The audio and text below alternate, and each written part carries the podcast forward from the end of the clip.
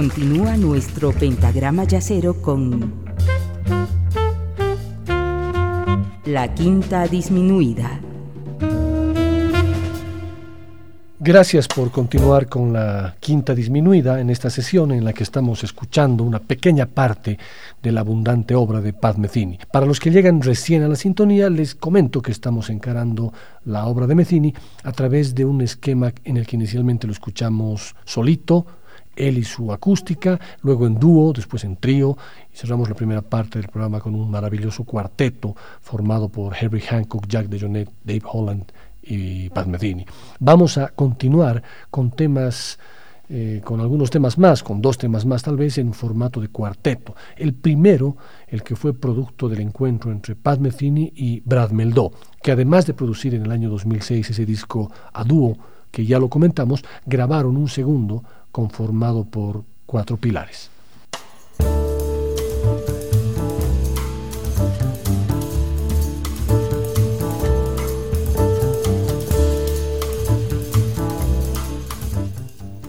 Paz Metheny encontró en Brad Meldó más que un pianista, un compañero con quien se siente haber tocado durante toda la vida.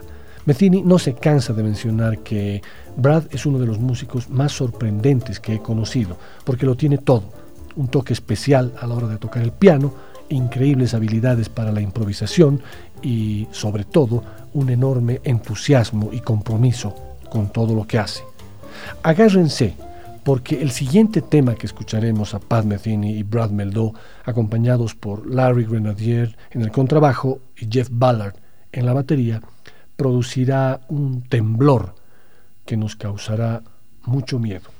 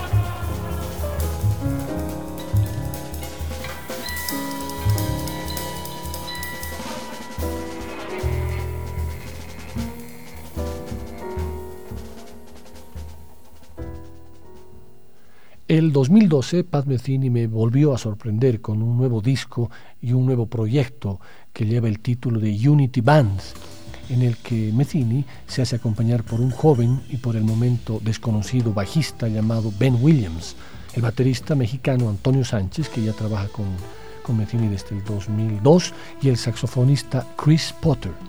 Es precisamente la presencia de este último el hecho más destacable por lo que tiene de novedad en la música de nuestro guitarrista la presencia de un saxofonista. Sonará extraño, pero lo cierto es que desde el disco 80-81 no se había vuelto a escuchar un saxo en un proyecto de Pat Metheny. Obviamente, viendo discos en colaboración con otros músicos, como el legendario Song X con Ornette Coleman. Esta novedad no es meramente anecdótica, sino que tiene mucha importancia. Metheny comenta al respecto en una entrevista que He disfrutado enormemente de mis colaboraciones y proyectos con un puñado de grandes saxofonistas en el pasado. A partir de 8081 participé en cinco grabaciones consecutivas con Michael Brecker. Participé en Wish de, Joshua Redman, con quien hice un montón de conciertos. Con Kenny Garrett hicimos el homenaje a Coltrane. También he tocado en alguna ocasión con David Liebman y Gary Thomas, además de haber hecho conciertos puntuales con David Sánchez o Donald Harrison y por supuesto está Song X con Ornette Coleman. Sin embargo, para mi propia música parecía que nunca era capaz de encontrar un punto de partida desde el cual encaminarme a algún sitio en compañía de un saxofonista. En muchas ocasiones hablamos de rescatar la vieja banda del 8081, pero nunca lo hicimos y ahora con los dos saxofonistas fallecidos, Michael Brecker y Dewey Ridman, me arrepiento de no haberlo hecho. Interrogado por el motivo de volver a usar saxo, precisamente ahora Metheny es claro. La respuesta es sencilla. Chris Potter. Desde el punto de vista del aficionado, en los últimos tiempos le he visto crecer y convertirse en uno de los mejores músicos de nuestra época. Cuando ambos fuimos invitados a participar en el disco debut de Antonio Sánchez, nos dimos cuenta de que teníamos una forma de tocar que encajaba a la perfección y comenzamos a plantearnos un nuevo proyecto para aprovechar ese entendimiento. Para completar la banda necesitaban una sección rítmica. La elección del baterista era fácil, ya que ambos músicos colaboraban habitualmente con Antonio Sánchez. Como la formación más habitual con la que estaba grabando Metheny en los últimos años incluía al propio Antonio Sánchez y a Christian McBride, en el bajo se diría que no había mucho que buscar, pero no iba a ser el elegido, sino un protegido suyo, McBride había invitado en alguna ocasión a Metheny a sus clases en la Juilliard School y allí le había presentado a uno de sus alumnos más destacados, Ben Williams. Pat había contado con Williams en momentos puntuales para sustituir a McBride y su forma de tocar el bajo con su especial sensibilidad para la melodía, algo que Metheny solo había oído antes en Jaco Pastorius, le encandiló. Con el bajista enrolado en el grupo, nuestro músico completó por fin su nueva formación la Unity Band. De este excelente disco escucharemos el tema Interval Vals.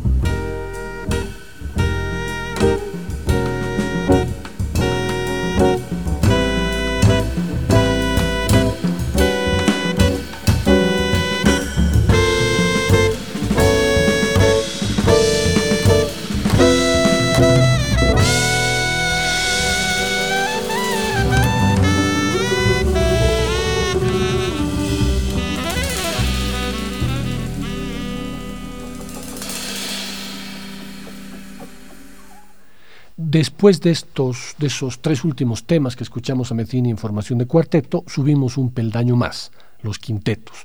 Al respecto es importante mencionar que dentro de la discografía, específicamente bajo el rótulo de Pat Metheny, no hay quintetos. Claro, muchos dirán el álbum Son X, es un quinteto, cierto, pero a veces el solo hecho de que sean cinco los miembros de una banda no le da la característica de quinteto.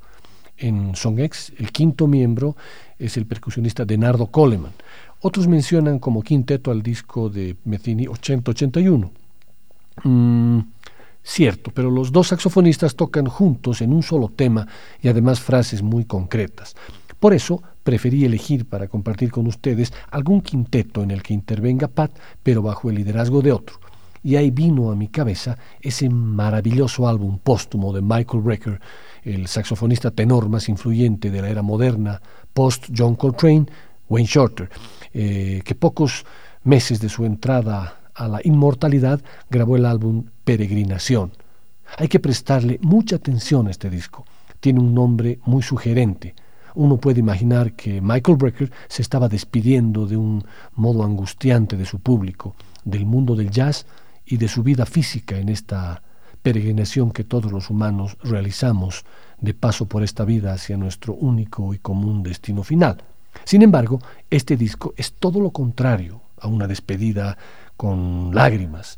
Para este disco, Brecker reunió una banda de antología. Herbie Hancock y Brad Meldau alternando en el piano, John Patitucci en el contrabajo, Jack DeJohnette en la batería y nuestro invitado de honor, Pat Metheny, en la guitarra. Esto es The Mean Time.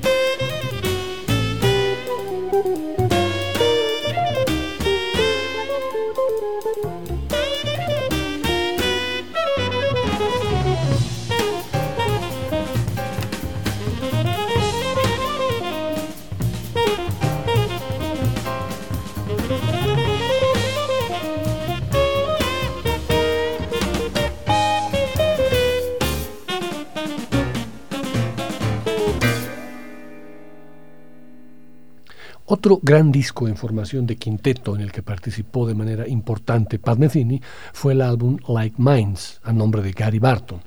Los tiempos avanzan, que es una barbaridad. Las distancias se han reducido y los problemas de comunicación cada vez son menores. Buena prueba es el origen del álbum Like Minds, que consiguió reunir en diciembre de 1997 algunos de los músicos de jazz más talentosos y ocupados del momento. La cita se concertó por email, por supuesto, a lo largo de la extensa carrera de los cinco monstruos, ha habido mucha coincidencia entre ellos, pero una forma de ver esta reunión sería la siguiente. Los duetos de Gary Barton y Chick Corea se juntan con el trío de Question and Answer, Pat Metheny, Dave Holland y Roy Haynes. Nos encontramos con un álbum de cinco líderes tocando con respeto y con ambición, con espíritu de sideman y de titular de, del trabajo al mismo tiempo. Así el sofisticado lenguaje jazzístico no solo se encuentra en las improvisaciones, sino también en los acompañamientos, la interpretación de las melodías y hasta el más mínimo detalle que se pueda percibir. Especialmente logrado está este apartado de los acompañamientos con tres instrumentos polifónicos de timbres similares, alternándose con maestría, sin molestias ni sobreactuaciones. La soltura con la que los cinco músicos se desenvuelven en cualquier contexto es asombrosa. Dave Holland dialoga constantemente con todo el mundo sin descuidar en ningún momento su labor de soporte rítmico mientras Roy Haynes camina con elegancia y contundencia, algo más sobrio que de costumbre porque la ocasión lo requería. Corea y Metheny improvisan sin complejos con una densidad melódica envidiable, y Barton queda tan integrado en el cuadro que a veces parece olvidarse del padre del invento y productor del disco, actuando casi como un invitado de lujo. Confirmen ustedes mismos esta elucidación.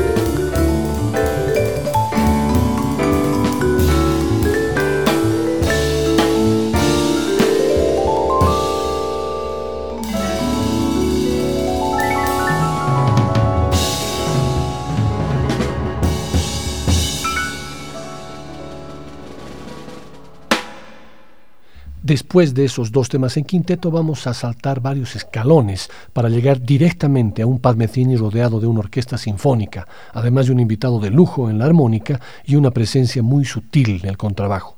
Los dejo con Back in Time, que es parte de una historia secreta.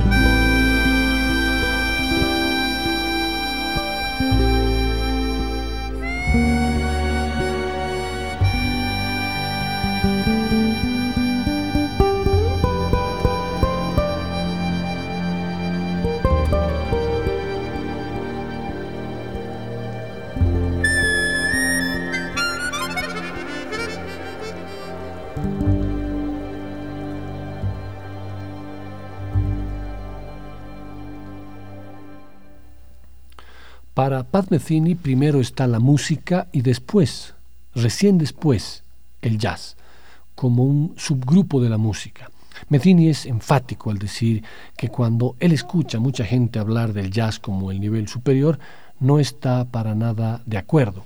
En una última entrevista, él decía, ¿sabes? Para mí ser un músico de jazz, signifique lo que signifique, es un síntoma, no un destino. Cuando pienso en todos mis músicos favoritos, sean de jazz o de esto o del otro, son todos músicos que buscan de verdad mostrarse a sí mismos en el universo a través del sonido. En ese proceso hay casi siempre un cierto tipo de creatividad que se impone. Si pienso en Bach o pienso en Herbie Hancock o en lo que hicieron los Beatles en ocho años, que es una de las más increíbles explosiones de creatividad de la historia de la humanidad, yo no separo realmente a unos de otros. Veo seres humanos hablando a través de la música. Para mí ese proceso es algo sagrado y tiene muy poco que ver con el estilo. Tiene mucho más que ver con los mismos impulsos que pienso que hicieron a Paul Klee pintar lo que pintó impulsos que han conectado a cualquiera que quiera comunicar de forma artística algo a alguien.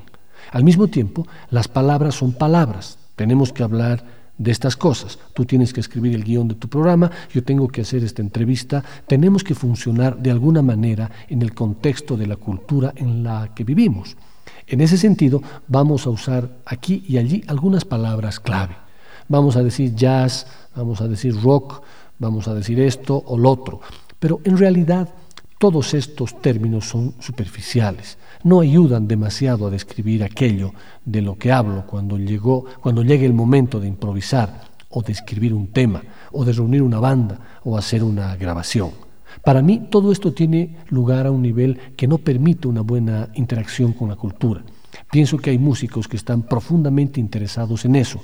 Quieren ser esto o lo otro. Quieren tener esto, lograr esto otro, ser algo, hacer, yo realmente no pienso en esos términos, porque para mí la música es suficiente. Si yo no fuera un músico conocido, seguiría en una habitación haciendo exactamente lo que estoy haciendo. No podría, no puedo evitarlo. Para mí es un síntoma de una cierta forma de ser. Para mí es algo que excede cualquiera de los debates culturales que podamos tener. Seguro que todas y todos conocen el tema Are You Going With Me del álbum Off Ramp.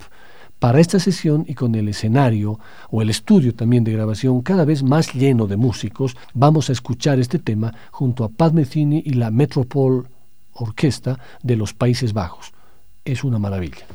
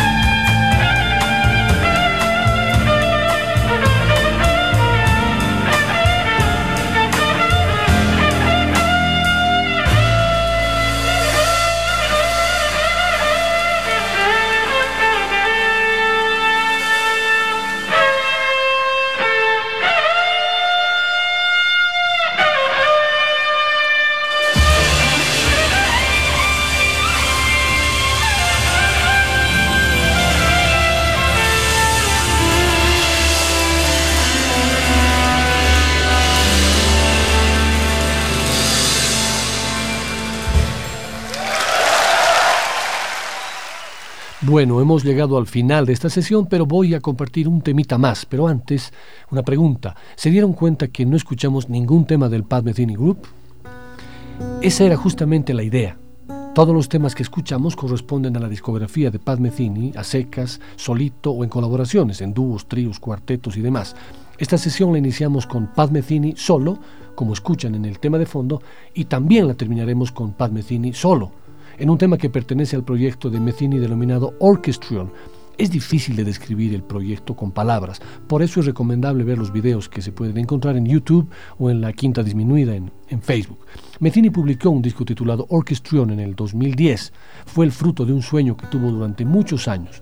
El Orchestrion es una mini orquesta controlada por computadora que es capaz de responder cuando Metheny toca la guitarra. No es un muestreador, o sea, un sampler, ni proyecto de estudio. Los instrumentos son reales, incluyen pianos, baterías, marimbas, guitarras, robóticas, así como decenas de instrumentos de percusión. Uno de los instrumentos más ingeniosos es el gabinete de botellas afinadas. A través de la guitarra de Metheny, los instrumentos se tocan eh, a través de interruptores y sistemas neumáticos. Es fascinante. Metheny pasó varios meses con equipo de científicos e ingenieros con mucho talento para desarrollar y construir el Orchestrion. Tras grabar el primer disco, Pat Metheny y su Orchestrion se fueron de gira. Dieron más de 100 conciertos por todo el mundo. Al final se grabó el concierto del The Orchestrion Project en una iglesia de Greenpoint, en Brooklyn, en Nueva York. De ese álbum, doble además, que salió al mercado en el 2013, los dejo con el tema Stranger in Town. Gracias por su compañía.